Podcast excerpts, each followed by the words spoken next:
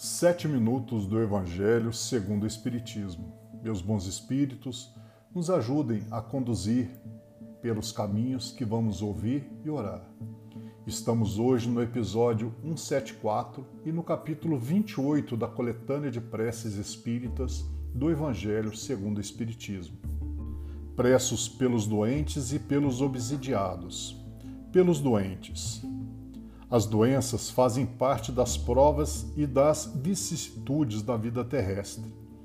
Elas são inerentes à imperfeição da nossa natureza material e à inferioridade do mundo em que habitamos. As paixões e os excessos de todos os gêneros semeiam em nós germes malsãos, frequentemente hereditários. Nos mundos mais avançados, física ou moralmente, o organismo humano, mais depurado e menos material, não está sujeito às mesmas enfermidades, e o corpo não é minado surdamente pelos devastadores das paixões. É preciso, pois, se resignar em suportar as consequências do meio onde nos coloca a nossa inferioridade, até que tenhamos mérito de trocá-lo. Isso não deve nos impedir, à espera do mérito de fazer o que depende de nós para melhorar a nossa posição atual. Mas se, malgrado os nossos esforços a isso, não podemos chegar.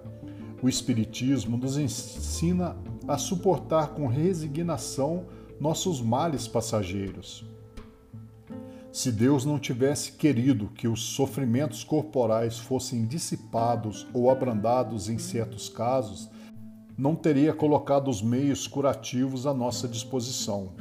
Sua previdente solicitude a esse respeito, de acordo nisso com o instinto de conservação, indica que é do nosso dever procurá-los e aplicá-los.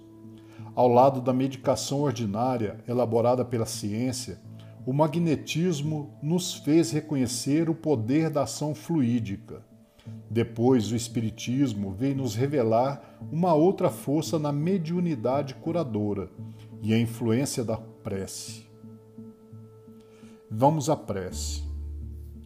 Para o doente pronunciar: Senhor, sois toda justiça, a doença que vos aprouve me enviar devo-a merecer, pois não fazeis sofrer jamais sem a causa.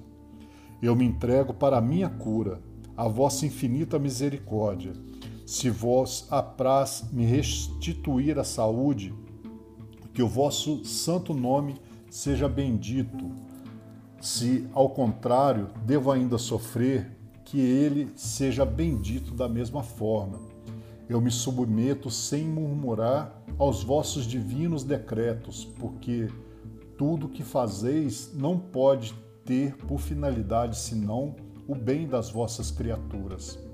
Fazei, ó meu Deus, que pela essa doença seja para mim uma advertência salutar e me leve a meditar sobre eu mesmo.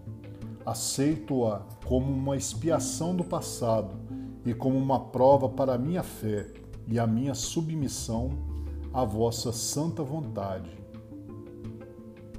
Vamos a outra prece, essa é pelo doente. Meu Deus, vossos desígnios são impenetráveis e em vossa sabedoria acreditastes dever afligir, dizer o nome da pessoa, pela doença. Lançai, eu vos suplico, um olhar de compaixão sobre os seus sofrimentos e dignai-vos por lhes um fim. Bons espíritos, ministros do Todo-Poderoso, secundai, eu vos peço, meu desejo de aliviá-lo, dirigi meu pensamento, a fim de que ele vá derramar um bálsamo salutar sobre o seu corpo e consolação em sua alma. Inspirai-lhe a paciência e a submissão à vontade de Deus Dai-lhe a força de suportar as suas dores com resignação cristã, a fim de que não perca o futuro e o fruto das suas provas. Outra prece, para ser pronunciada pelo médium curador. Meu Deus, se dignai-vos servir de mim, indigno que sou, eu posso curar esse sofrimento, se tal é a vossa vontade, porque tenho fé em vós. Mas sem vós eu não sou nada. Permiti aos bons espíritos me penetrarem com seu fluido salutar, a fim de que o transmita a esses doentes, e afastai de mim todo pensamento de orgulho e de egoísmo, que poderia alterar-lhe a pureza. Eu desejo, em nome de toda a falange espiritual que agora reunidos a cada um de nós, direcione nossa caminhada diária. Em nome do nosso Senhor Jesus Cristo, que assim seja.